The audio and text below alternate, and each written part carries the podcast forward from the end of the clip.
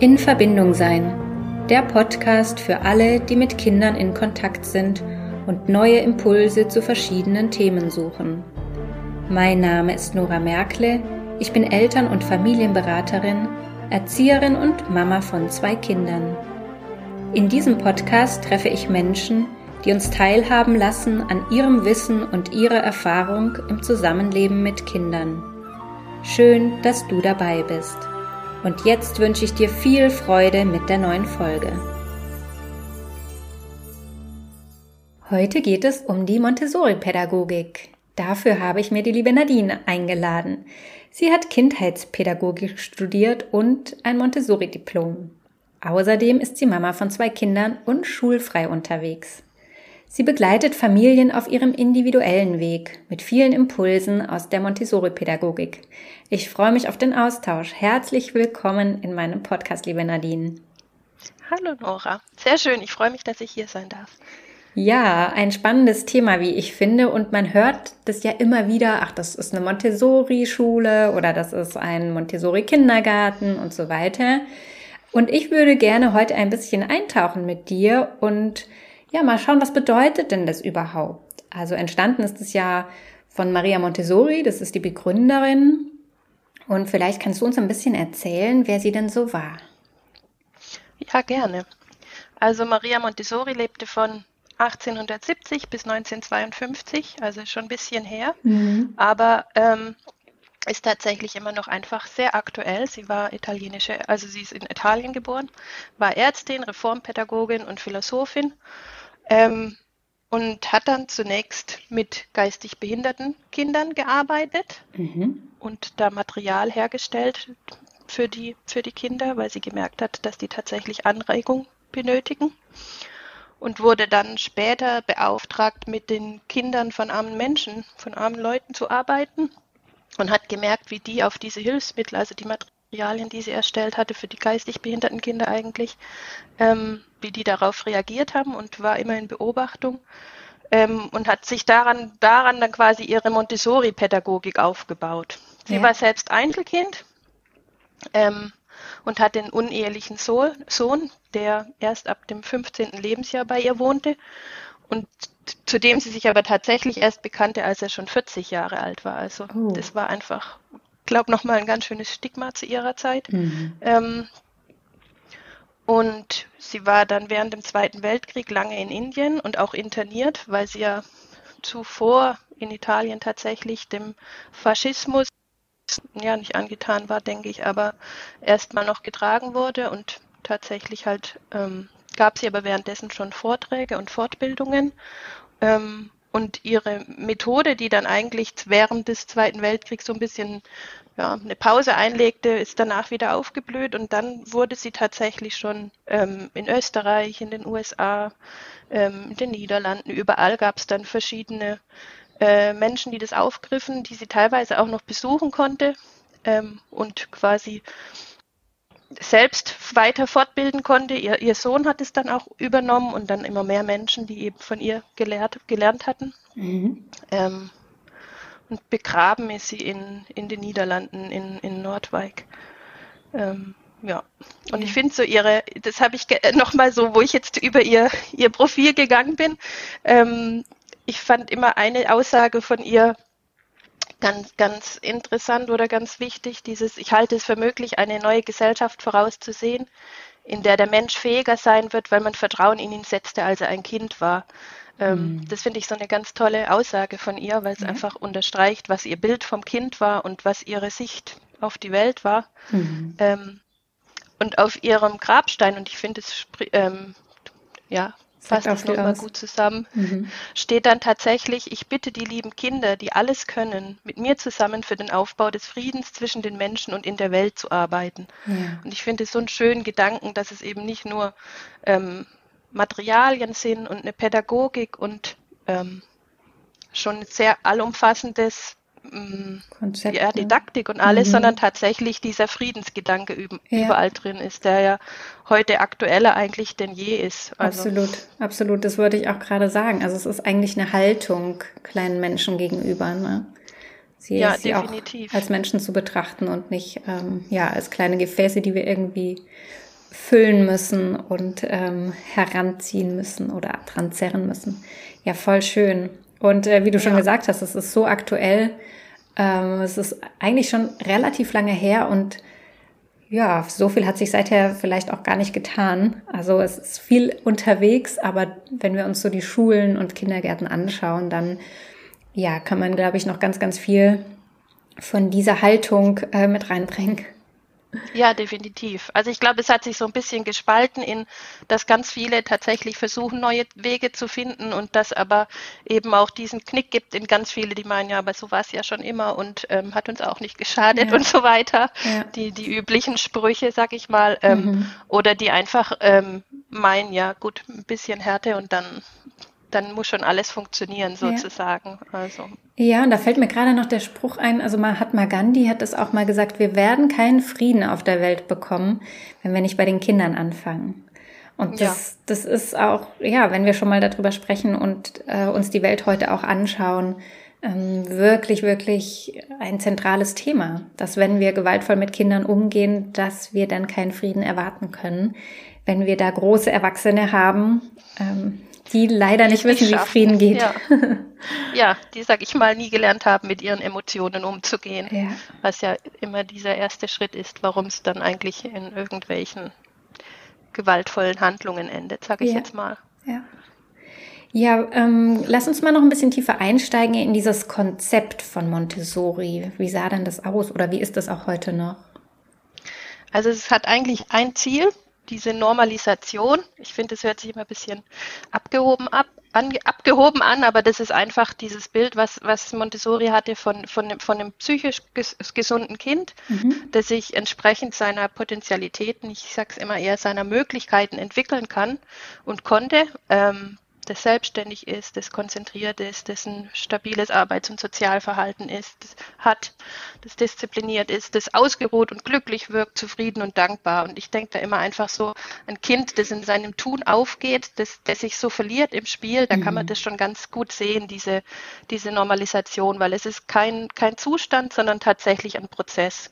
Ähm, also das finde ich immer ganz wichtig zu sagen, dass man nicht denken muss, okay, ich folge jetzt einem Konzept und dann mhm. ist Friede, Freude, Eierkuchen, sondern das ja. ist tatsächlich, also wir Erwachsenen haben ja auch einen Tag, wo wir mal schlecht geschlafen haben oder äh, irgendein, an, irgendwas zwickt uns oder wie auch immer und dann sind wir auch definitiv nicht ausgeglichen und genauso geht es unseren Kindern ja auch. Also dass man das alles gern im Hinterkopf behalten darf, mhm. sag ich mal. Mhm. Ja, du meinst so das, das allgemeine Wohlbefinden, ne? Oder so auch so ein bisschen Ausgeglichenheit oder ich bemerke bei, bei vielen Kindern, oder das kann ich vielleicht auch aus meiner Zeit im Kindergarten ähm, berichten, dass viele Kinder in dieses freie Spiel eigentlich nicht mehr reinfinden, weil sie immer warten auf die Impulse von außen, die sie ja oft auch bekommen, ne, weil der, der Tagesplan ja auch relativ durchgetaktet ist und da oft mhm. wenig Raum ist für freies Spiel. Und ja, das, das meinst du auch ein bisschen, oder? Ja, einmal dieses Hineinfinden und dann aber auch einfach diesen Raum geben ähm, im, im Sinne von ähm, ja, dass das an einem Tag sehe ich an, an, da ein Spielangebot liegen und ich stürze mich rein und am anderen Tag ähm, ist eben nicht das jetzt von meinem Interesse. Und das heißt mhm. dann nicht, dass das Spielangebot falsch war, sondern mhm. dass es vielleicht einfach wirklich tatsächlich nicht dem en, en, en, entspricht, was jetzt das Kind an, an gerade ja. an Interessen verfolgt, sag ja. ich mal. Ja, jetzt weiß ich, was du meinst. Mhm. Also auch ähm, die Möglichkeit bieten quasi ähm, dem Kind ja, das Kind selber entscheiden zu lassen, ähm, für genau, was definitiv. ist denn gerade das Interesse da oder für was ist auch dieses Lernfenster offen, wofür quasi, ja, die Schulen, sag ich mal, nicht wirklich ähm, bereit sind. Ne? Also da sind 17, ja, 30 Kinder, die... individuelle Lernweg. Ja, ja, genau. Dass da nicht alle 30 gleichzeitig offen sind für Mathematik XY und das genau eine Dreiviertelstunde lang bis zum nächsten Klingeln. Ja, mhm. das trifft es nämlich ganz gut. Ähm, dieses Ziel, nämlich von, von, also um die dahin zu kommen, gibt es mhm. dieses Leit Leitprinzip, also die Orientierung am Kind und die freie Wahl der Arbeit. Das ist auch vielleicht ähm, durch den bekanntesten Spruch aus der Montessori-Pädagogik, dieses Hilf mir es selbst ja. zu tun, ganz gut abzuleiten. Ja. Also ähm, dass tatsächlich das Kind schaut, okay, heute ist mein Interesse Wale und Elfide, morgen mhm. sind es die Wikinger und heute möchte ich mehr Spuren und heute bin ich tatsächlich oder die nächsten drei Wochen bin ich nur am Basteln und dann bin ich aber die nächsten fünf Wochen nur mit ähm, dem Freispiel beschäftigt mhm. und irgendwelchen Lego-Bauten oder was auch immer. Also dieses, ähm, dass man dem Kind tatsächlich die Möglichkeit der, der freien, der, also die freie Wahl lässt, was es ja. denn genau arbeiten und, möchte. Und das ist spannend, was du gerade ansprichst, weil da höre ich immer den Einwand oder häufig von Eltern, naja, aber ich kann jetzt hier im Alltag, also ich bin ja genug beschäftigt, ich kann jetzt hier nicht noch die ganze Zeit gucken, wo, wofür gerade mein Kind Interesse hat. Und das ist spannend, wenn man das nämlich wirklich mal ausprobiert dass man dann bemerkt, dass es viel weniger anstrengend ist, weil das Kind eine relativ lange Zeit wirklich im Flow ist und zufrieden ist und ich dann eigentlich als Elternteil oder wer auch immer äh, pädagogische Fachkraft ähm, viel mehr wieder Raum habe für andere ich Dinge. Mhm. ja, ich glaube, das ist auch das, was man beim vielleicht bei jüngeren Kindern noch mehr sieht, dann wird es vielleicht tatsächlich schon noch ein bisschen abtrainiert, dieses immer wieder das Gleiche, immer wieder die gleiche Handlung, in, mhm. in, einem, in, in einer Handlung verharrend oder immer wieder die gleiche Schublade ausräumt. Oder mhm. ähm, bei Montessori war es tatsächlich, sie hat diese Zylinderblöcke entwickelt. Ähm, und da ist ein, eine ihrer Kernbeobachtungen, sag ich mal, war da wie ein Kind völlig im Flow in, in einem gefüllten Klassenzimmer. Ähm, diesen Zylinderblock ein- und ausgeräumt hat und sich nicht davon hat, hat ablenken lassen, was die 20 Kinder außenrum getan haben, mhm. weil es eben so in seiner Thematik beschäftigt war, sich in der Auseinandersetzung mit diesem Material befand. Und ich glaube, ähm, das ist das, was du meintest, mit dass Kinder dann auch einfach verweilen in mhm. ihrem Tun, ja. wenn sie den Raum und die Zeit haben, ja. das zu dürfen, das zu können. Ja, und zwar auch mal unkommentiert von Eltern. Ja, also wir neigen ja dann dazu, das auch immer irgendwie zu kommentieren, was die da gerade machen und ob die das toll machen oder wie sie es vielleicht noch besser machen könnten und so weiter. Und damit unterbrechen wir ja auch ganz häufig diesen Flow. Ja, definitiv. Also ja. dieses ähm, einfach nur, deswegen, das ist eines der großen Punkte bei Montessori dieses Beobachten, dieses sich selbst zurücknehmen mhm. und dann ist vielleicht auch das, was du sagtest, äh, ja, ich als Elternteil kann mir aber nicht jetzt jeden Tag ein neues äh, Angebot aus mhm. den Fingern ziehen, musst du auch gar mhm. nicht. Also ähm, du beobachtest dein Kind bei dem, was es tut und dann wird ziemlich klar ersichtlich, okay, es bräuchte vielleicht noch irgendwie ein, ein, ein, ein Anreiz an der Stelle oder das oder das könnte vielleicht helfen oder so und so könnte ich ihm weiterführend auf das, was es gerade macht, ähm, Möglichkeiten geben, wie es weiter in die Thematik einsteigen kann oder mit da weitermachen kann. Aber tatsächlich braucht es meist nichts, außer dass wir schauen und sehen, okay, unser Kind ist kompetent und mhm. ähm, wenn ich die Zeit und den Raum gebe, dann und eben ja. irgendwie das Material oder die vorbereitete Umgebung, da kommen ja. wir bestimmt gleich noch drauf, ähm, dann ist genau. das Kind definitiv fähig, da zu, zu lernen und der Baumeister seiner selbst zu sein, ist ein anderes Stichwort. Genau, und daraus kann ja dann auch, wenn dieser Prozess abgeschlossen ist, wieder unglaublich ähm, hilfreiches, spannendes, austauschendes ähm, Gespräch stattfinden im Sinne von, hey, ich habe dir vorhin zugeschaut, als du das und das gemacht hast und ich habe gesehen, dass du da total vertieft warst, magst du mal erzählen oder so, hm, wo wir dann wieder in, in den Austausch kommen und, und da diese Verbindung entsteht. Du hast, ja, äh, definitiv. Du hast gerade eben schon über das Material gesprochen. Also das ist ja ein sehr wichtiger Aspekt in der Montessori-Pädagogik. Und äh, da hat Maria Montessori ja ja eigens Dinge entwickelt, von denen sie ja angenommen hat, dass die Kinder damit optimal lernen können, dass das einen optimalen mm, Anreiz schafft, um sich selbst damit auseinanderzusetzen und zu spielen oder zu lernen, wie auch immer man es formulieren möchte. Ja. Ähm, da würde ich gerne noch ein bisschen mit dir drauf eingehen. Also was zeichnet denn dieses Material aus? Also es ist immer, ähm, ein Material ist meist, ist immer nur, hat, ähm, verfolgt immer, dass es eine Eigenschaft dem Kind näher bringt. Also groß oder klein oder ähm, die, die, die Eigenschaften von Sprache oder die, ein, eine Größe. Ähm, und sie, die, die Materialien dienen quasi als Schlüssel zur Welt. Also das Kind soll sich die Welt über die Materialien ähm, erarbeiten, sage ich jetzt mal. Mhm. Die meisten haben eine Fehler- oder Selbstkontrolle im Material inbegriffen. Das heißt, das Kind merkt selber, okay, so wie ich jetzt gerade mache, kann irgendwas noch nicht ganz stimmen. Ich muss einfach noch mal vielleicht probieren und den Zylinder in den anderen, ins andere Loch stecken und dann geht es auf, weil es eben genau zum Beispiel an diesem Zylinderblock für jede Größe genau einen passenden Zylinder gibt. Ähm, oder dann später in den Mathematikmaterialien, bei den, bei den Perlenmaterialien und so weiter, dann geht es genau nur dann auf, wenn ich, wenn ich die, die Aufgaben, sage ich jetzt mal, richtig gerechnet habe. Ähm, mhm. Und es ist tatsächlich nicht so alles Montessori, was heute als Montessori beschworen mhm. wird. Also wenn, wenn ich irgendwie diese Busyboards oder wie sie auch immer sie oder Aktivitätsbretter und so weiter sehe, wo dann fünferlei oder noch mehr ähm, Möglichkeiten draus sind, um irgendwie einen Reißverschluss zu öffnen und ne, einen, einen Schuh zu binden und einen anderen Verschluss und so weiter. Also das ist definitiv schon wieder was ganz anderes, vielleicht gut gemeint, aber schlecht umgesetzt. Es gibt tatsächlich diese Antirahmen ähm, in der Montessori-Pädagogik, wo dann tatsächlich nur der Reißverschluss geübt wird oder nur das Schleifebinden geübt wird. Mhm. Ähm, aber die sind, also das ist immer diese, Isola diese Isolierung einer Eigenschaft quasi, mhm. was, was, was es auszeichnet. Und dann ist es, also die ganzen Materialien wurden ja für die Schule oder für, für, für eine Einrichtung auf jeden Fall ähm, mhm. hergestellt oder äh, ausgearbeitet.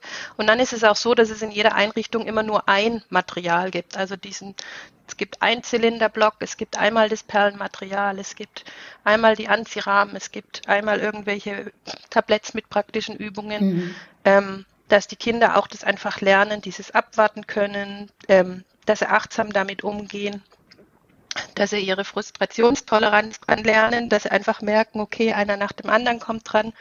Ähm, und dann ist einfach auch dieses, dass es ganz klar strukturiert ist, dass, dass die Kinder wissen, okay, hier ist das Regal und da kommt es wieder rein. Und das ist auch so ein bisschen dieses, wie, wie mit den Materialien umgegangen wird. Die Kinder bekommen mhm. eine, eine Einführung in die, in die Materialien ähm, oder eine Erzählung, je nachdem später den, bei den kosmischen Erzählungen in der, in der Grundschule. Ähm, und dann lernen sie das selbst zu bearbeiten und wenn sie damit abgeschlossen haben, dann, dann wissen sie auch wieder, wo es im Regal hingehört, ähm, weil es einfach eines der großen Punkte ist, diese Selbstständigkeit, dass das Kind selbst aktiv werden kann und ähm, selbst sich seine Themen erarbeiten kann in dem Moment. Also der, die Lehrkraft oder der, der Erwachsene sieht, okay, mein, das Kind steht jetzt an der Stelle, ich kann jetzt die Einführung machen in, die, in, in, in, in jene Lektion oder in jenes Material. Ähm, mhm. Und dann sieht man ziemlich gleich, ob das Kind tatsächlich so weit ist oder nicht, in dem, was es halt, halt an Rückmeldung gibt. Ähm, und dann hat sich das, hat mir das Material ähm, eingeführt und dann kann das Kind quasi so lang an dem Material verweilen, wie es selber ähm, dafür braucht. Mhm. Ähm, und der Lehrer ist eben wieder oder der Erwachsene ist wieder der Beobachter und sieht, okay, es ist jetzt bearbeitet und ich kann jetzt ähm, noch eine Schwierigkeitsstufe hinzugeben oder aufs nächste Material übergehen. Mhm. Ähm, Montessori hat ja auch sehr viel mit so Tabletts gearbeitet. Ne? Also, dass sie eben in diese Regale so Tabletts mit einer dieser Aufgaben oder ich sage jetzt mal Möglichkeitenaufgabe klingt wieder irgendwie ein bisschen, also, dass sie sich dann das Tablett herausnehmen können und das dann, ja, sich anschauen oder ausprobieren und sich erproben können. Ist das so? Also ich glaube, das, was du jetzt meinst, sind tatsächlich die, diese Übungen des täglichen Lebens. Ähm, da gibt es ganz unterschiedliche, also zu, zu ähm, dass man quasi lernt, sich selber, also die Person, sich selber zu reinigen. Zum Beispiel ähm, Hände waschen ist so eine Übung, die, die dann als Tablett im, im Regal steht, wo dann Seife, ein Bürstchen und eine Schale mit Wasser in, auf dem Tablett steht. Ähm, wo dann ganz gezielt nur das Händewaschen und das, also das Einseifen und das Abwaschen geübt wird. Das ist so eine ganz klassische Übung. Ähm, oder dann ähm, irgendwelche Schüttübungen, die auf Tabletts angeboten werden, ähm, mit, wo man dann irgendwelche Linsen von, von A nach B ähm, schüttet oder löffelt oder mit, mit Zangen ähm, zum Beispiel Murmeln oder Pomponbällchen oder sowas ähm, von A nach B transferiert. Das sind tatsächlich alles Übungen des täglichen Lebens, wo das Kind einfach ähm, quasi die einzelnen Handlungen, die es später braucht, um sich zum Beispiel anziehen zu können, da gehört ja ganz viel dazu, die Socken über die Füße drüber ziehen oder dann das, das, äh, das Kleidungsstück richtig herum, die, die Kleidung zuzuknöpfen oder mit dem Reißverschluss zuzuziehen.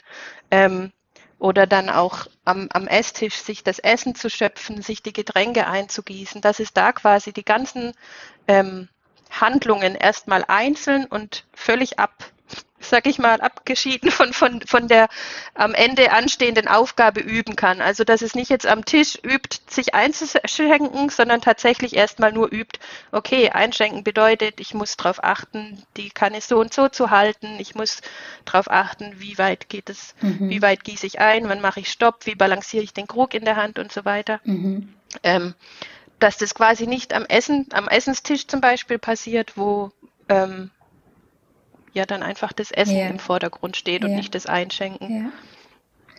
Okay, also ich habe ähm, letztens auch mich mit einer anderen Mami ausgetauscht. Das war so lustig, weil sie dann irgendwie dieses Waldorf-Konzept noch mit ins Spiel gebracht hat. Und ich habe dann bemerkt, dass diese verschiedenen, ich nenne es jetzt mal Konzepte, um da irgendwie klarer zu sein, auch sehr für Verwirrung sorgen. Und was ist denn jetzt was und was ist gut und was passt denn auch für mein Kind eigentlich? Ähm, da ist sehr viel Überforderung, glaube ich. Oder dass man auch als Eltern denkt, na ja, mit diesem Titel muss es einfach gut sein, sozusagen. Es gibt ja, um jetzt einfach eins der bekannten Konzepte zu nennen, auch das Waldorf-Konzept das ist eben auch für viele ein Begriff. Vielleicht können wir da mal den Unterschied ähm, dieser beiden rausarbeiten, weil das jetzt doch zwei relativ bekannte sind. Ja, also ähm, es ist, glaube der größte Unterschied ist tatsächlich, dass die Montessori-Pädagogik wissenschaftlich begründet ist und eben aus der Beobachtung und der Ausarbeitung entstanden ist und dieses einzelne Kind, dieses Individuum, dieses kompetente Individuum im, im Mittelpunkt steht. Mhm. Ähm, dass die ganze Pädagogik und Didaktik immer wieder auch evaluiert wird und tatsächlich also später die Inhalte der, der kosmischen Erziehung, da sind wir jetzt noch gar nicht so genau eingegangen, was alles dazugehört. Also das ist dann Biologie, Geografie, Chemie, Physik, dass das quasi alles, die Evolution, wie ist der Mensch entstanden und so weiter. Es gibt so, so tolle Materialien, sage ich jetzt mhm. mal, wie, wie das den Kindern da näher gebracht wird. Ähm, und das ist einfach das, sage ich jetzt mal, was mh, mm, wissenschaftlich, wissenschaftlicher Konsens ist und, und begründet ist und nicht irgendwie ja, aus der Luft gegriffen ist. Mhm. Ähm, das Waldorf-Konzept wurde ja von Rudolf Steiner gegründet oder ausgedacht. Der mhm. war eigentlich Fabrikant und Esoteriker.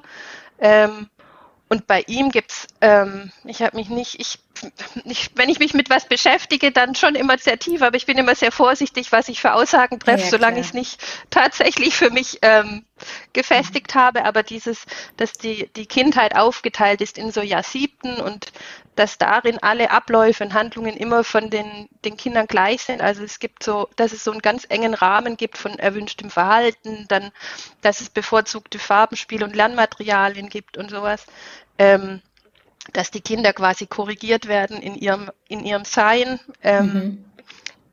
Und dass es in dem Sinne dann ziemlich weit ist, weg ist von dem, was man immer denkt, mit Holzspielsachen, Wolle, Seide mhm. ja. ähm, und den, der, dieser schönen, heilen Welt. Also dass da, glaub, ähm, vielleicht auch gerade psychisch ziemlich viel passieren kann, ähm, wenn man halt so funktionieren muss in, diesen, in diesem engen Rahmen und man vielleicht ähm, jetzt besonders schüchtern ist oder bes besonders viel Energie hat oder wie auch immer, dass das dann gleich wieder irgendwie aufs Karma ausgelegt wird, dass man mhm. im vorherigen Leben irgendwas falsch gemacht hat. Ähm, also ich, ähm, das ist, da hängt glaube ich ein ziemlicher Rattenschwanz dran, was, mhm. was, ähm, wie es dann auch weitergeht in der Anthroposophie.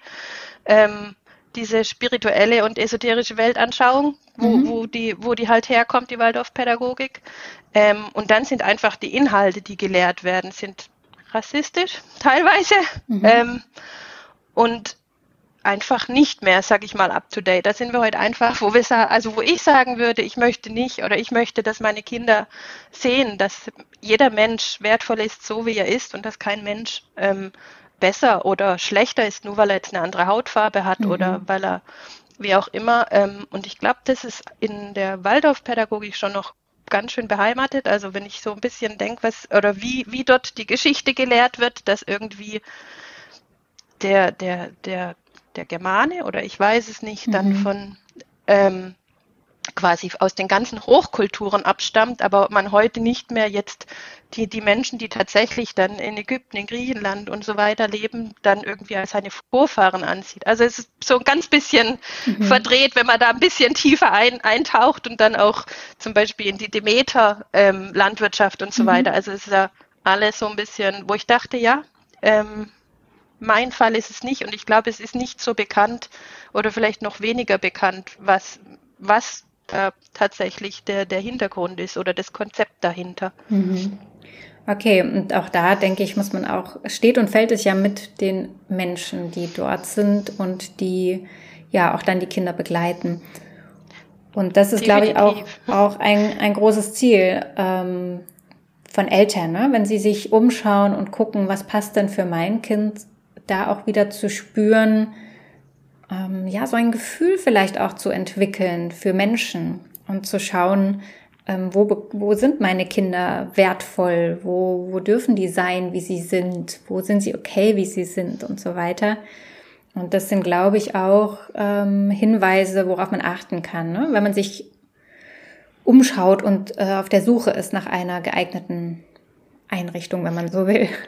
Obwohl ja, auch klar. dieses Wort schon alleine ja. für sich spricht. Ja, ich glaube, ich glaube, dieser einzelne Mensch kann schon immer, ist, ist tatsächlich immer ausschlaggebend, egal in, in, in, in mhm. welchem Konzept, also ob jetzt Schule oder Kindergarten oder, oder Kindertagesstätte oder was auch immer. Und trotzdem muss man ja sehen, dass er sich, dass die jeweilige Person sich auch immer nur in, in seinem Rahmen bewegen kann und im, im Sinne von seinem Konzept, sage ich jetzt mal, agieren sollte, agieren muss.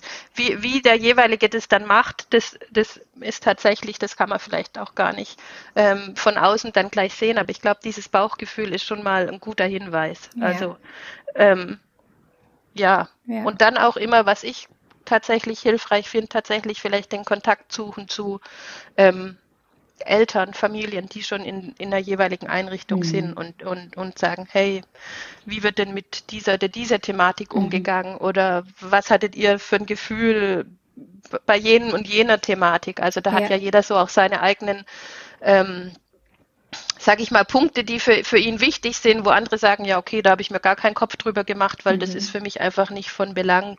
Mhm. Ähm, ja, absolut. Und, und häufig wird ja dann eben so nach diesen Äußerlichkeiten geschaut. Ne?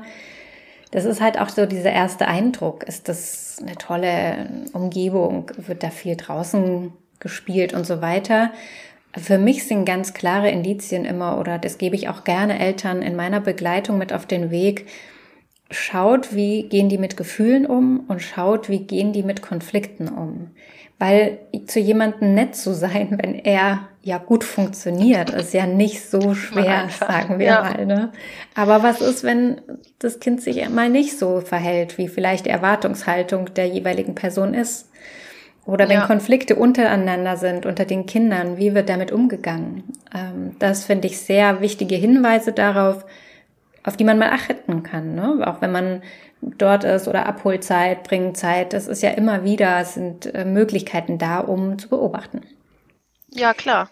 Und dann vielleicht auch tatsächlich ein bisschen so, wenn das schon ähm, möglich ist, so in so einen Tagesablauf reinzuschnuppern. Ja. Also wie viel Freispiel, wie viel ähm, Möglichkeit haben die Kinder tatsächlich, ähm, ihren Weg zu gehen mhm. innerhalb dieser diesem Konstrukt an, an Einrichtungen, mhm. was, was eben gegeben ist, wie viel Freispielzeit ist gegeben und wie viel müssen sie tatsächlich funktionieren, weil jetzt Morgenkreis ist, weil mhm. Vesperzeit ist, weil, weil Rausgehzeit ist oder wie auch immer, was, was immer dann für alle ist oder was zum Beispiel freigestellt ist und, und innerhalb von dem Zeitrahmen gefespert und gespielt werden kann, ähm, das ist vielleicht auch nochmal so, so ein Punkt. Also wie, wie, ähm, konstruiert ist schon der ganze Tag oder durchgetaktet ist der Tagesablauf. Das mhm. ist vielleicht auch nochmal sowas.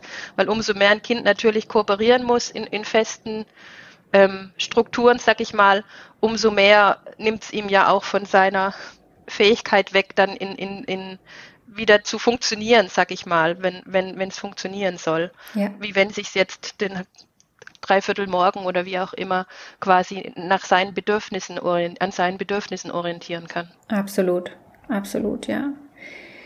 Ja, wir haben ähm, ja vorhin schon das so ein bisschen angedeutet, dass diese Montessori-Materialien oder auch ja das ganze Konzept letztendlich ja für pädagogische Einrichtungen entwickelt wurde von Maria Montessori.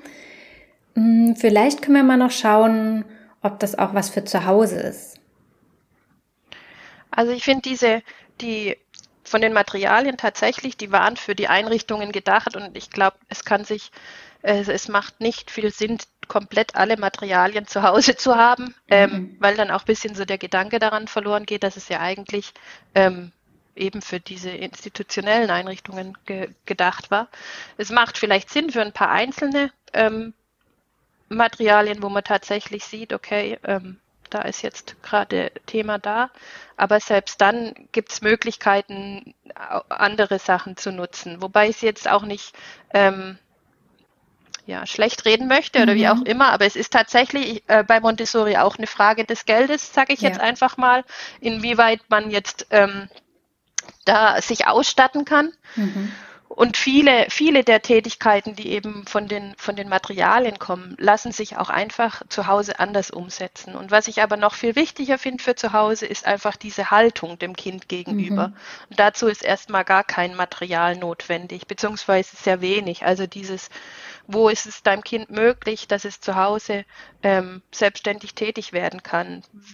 Wo ermöglicht ihm ähm, seine Zeit und, und äh, quasi für sich zu nutzen, sich mhm. aus, sich aus seine, ja, seinen Raum zu gestalten. Mhm. Und da ist dann vielleicht ein, ein Lernturm in der Küche hilfreich, dass es einfach auf Augenhöhe mitarbeiten kann. Ja, Oder mhm. ähm, eine, eine Leiter zum Wickeltisch hoch, dass, dass es erleichtert auch mir als Elternteil äh, die, die Wickelsituation, wenn es einfach selbst hochsteigt und ich nicht dieses Hoch- und Runterheben habe. Oder einen Hocker im Bad, damit selbstständig an, ans Waschbecken reicht. Also es sind so ganz kleine Punkte, die einfach schon einen großen Unterschied machen, ob das Kind zu Hause, ähm, sage ich jetzt mal, selbstständig agieren kann und merkt, ah, okay, hier ist ein Raum, wo ich sein darf. Hier ist ein Raum, wo ich, wo es mir ermöglicht wird, ähm, zu sein und ich nicht Hindernisse habe, weil ich kann den Tür, die Tür nicht öffnen oder mhm. ich komme nicht an Lichtschalter oder ähm, wenn ich jetzt was spielen möchte, dann muss ich erst mal fragen, anstatt mir das gezielt aus meinem Regal zu nehmen und mhm. so weiter. Ähm,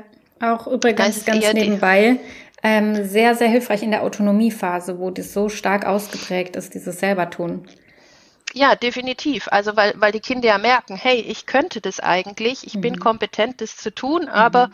alle sehen nur, ich bin ja noch so klein und ich bin nicht fähig und ähm, mir wird es ja gar nicht zugetraut, dass mhm. ich tatsächlich schon fähig bin. Und mit Sicherheit klappt dann auch was nicht auf, aufs erste Mal. Also wo funktioniert das schon? Es ist noch kein Meister vom Himmel gefallen. Ja. Aber dieses einfach die Möglichkeit geben, ähm, und Möglichkeiten zum Üben geben und ganz klar Geduld und Gelassenheit mitzunehmen, weil ähm, wo macht es schon Spaß, Pfützen aufzuwischen oder irgendwelche Brösel wegzuräumen, die vielleicht äh, verhinderbar gewesen wären, wenn ich die Tätigkeit selbst ausgeführt hätte. Mhm. Und gleichzeitig darf man sich daran erinnern, ähm, dass ja nur dadurch die Kompetenz wachsen kann. Also wenn ich nicht die Möglichkeit habe, was zu üben, wie soll ich es denn dann nachher können? Also ich mhm. finde es manchmal, dass es so ähm, beim jungen Kind gesagt wird, ja, du kannst es ja noch nicht und lass mich doch machen, ich kann das viel schneller, ich kann das viel besser, auch wenn man es vielleicht nicht in diesen Worten zu seinem Kind sagt. Mhm. Ähm, und wenn das Kind dann aber eine bestimmte, ein bestimmtes Alter erreicht hat oder einen, einen bestimmten, ich glaube, da ist immer so so Bilder im Hinterkopf in, in unserer Gesellschaft, wann Kinder was zu haben können haben. Ja, total. Ähm, und wenn sie es dann nicht können, dann ist so, ja, warum kannst du es denn nicht? Wenn mhm. ich dann mhm. so denke, ja, hat das Kind denn die Möglichkeit gehabt, ähm, sich in dieser Tätigkeit zu üben? Hatte es denn die Möglichkeit, tatsächlich da kompetent zu werden? Mhm. Dass man das jetzt voraussetzen könnte, dass es dann tatsächlich in einem Alter dann ähm, gekonnt wird. Mhm. wird. Ja, ja. Ja. Ja, also hier nochmal ähm, gegen Schluss möchte ich da auch nochmal diesen Satz von Maria Montessori anbringen, hilf mir selbst zu tun. Und da ähm, hast du auch jetzt schon einige Dinge genannt. Ich würde gerne nochmal zum Ende hin mh, mm, ein paar Beispiele vielleicht mit dir sammeln, ja, wie wir auch Spielmaterialien, ohne die jetzt zu kaufen, aber so diesen Gedanken, ähm, wie dieses Spielmaterial aufgebaut ist, auch zu Hause umsetzen können. Hast du da noch ein paar Ideen oder Impulse? Ähm, also ich finde es wichtig, wenn ich mein Kind beobachte, dann, dann sehe ich ja zum Beispiel, ähm, es hat große Freude am Wasser.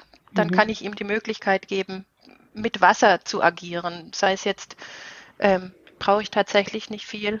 Einfach Küchenschränke aufmachen, ein Schöpflöffel, eine Schale, ein Sieb, ein, ein Trichter oder so weiter. Mhm. Ähm, und ihm da Raum geben, ähm, die Möglichkeit, sich da drin zu üben. Man kann das dann begrenzen in, und das zum Beispiel in der Badewanne machen oder im Bad oder äh, auf einem Teppich, wo man dann sagt und nicht hier drüber hinaus und klare Regeln absprechen.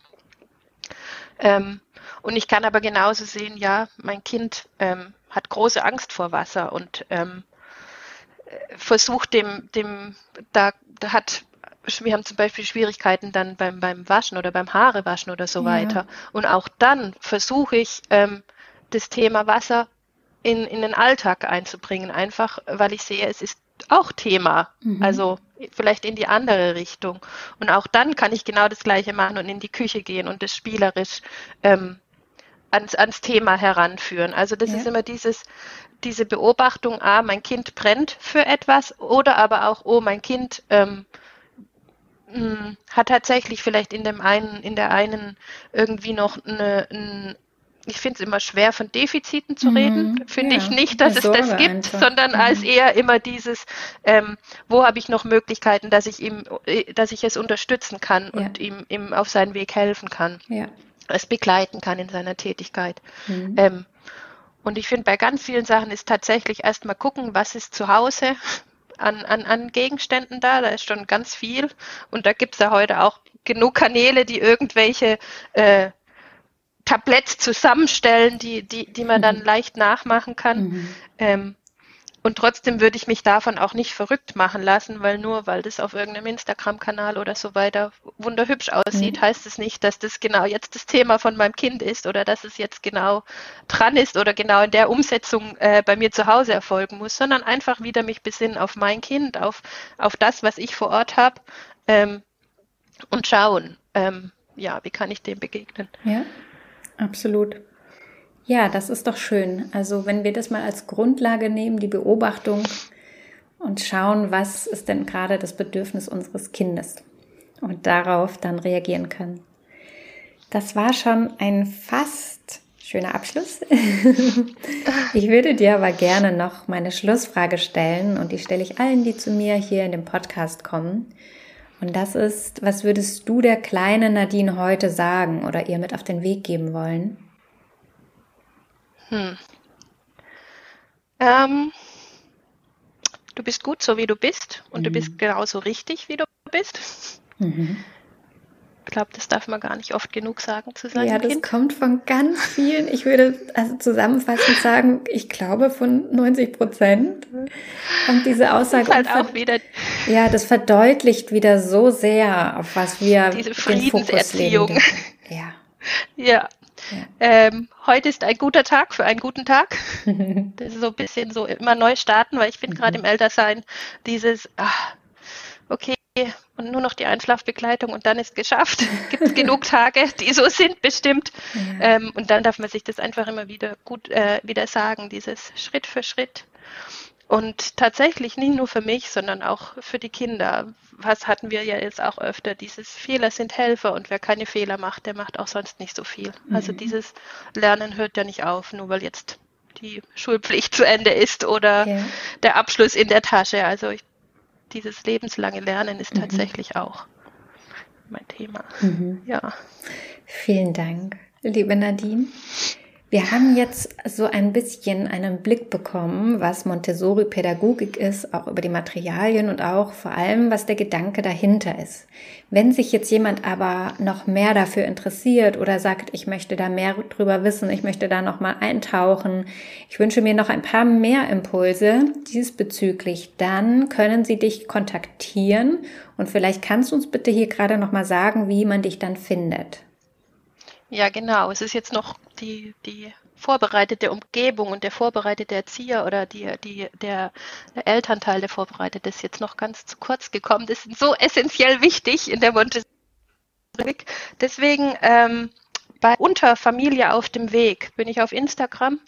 Ähm, darüber kommt man auch auf meine Homepage oder einfach auch auf die Homepage direkt www.familieaufdemweg.com. Mhm. Ähm, und da habe ich tatsächlich eine Montessori-Checkliste, das hat ja alles schicke Namen heute. Da sind einfach ähm, ein paar Reflexionsfragen und Tipps, wie ich denn tatsächlich mit Montessori zu Hause starten kann. Das ist so ein bisschen, ja, wie soll ich denn mit dem starten? Es hört sich jetzt alles so toll an, aber mhm. eben auch viel zu groß.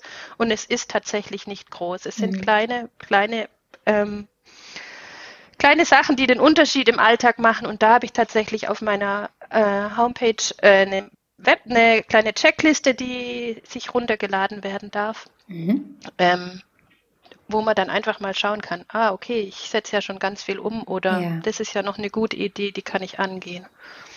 Sehr gut, das werde ich natürlich alles hier verlinken, damit das alle möglichst schnell finden.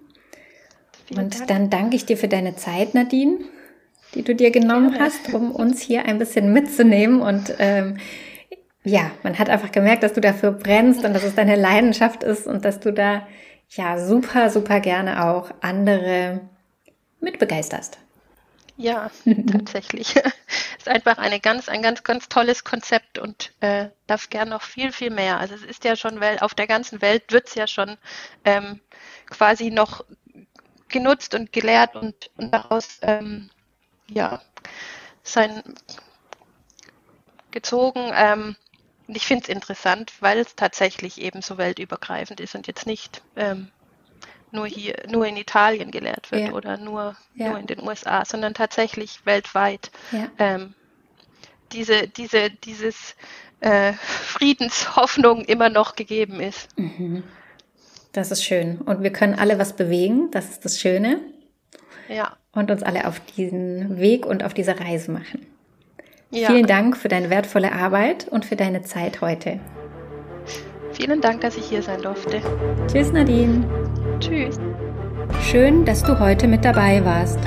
Ich hoffe, dass du Impulse mitnehmen konntest. Falls du Hilfe und Unterstützung bei einem Familienkonflikt möchtest, dann freue ich mich, dich in einer Einzelberatung begrüßen zu dürfen. Alle Infos dazu findest du auf meiner Homepage in verbindung-sein.de. Ich freue mich auf dich. Bleib in Verbindung, deine Nora.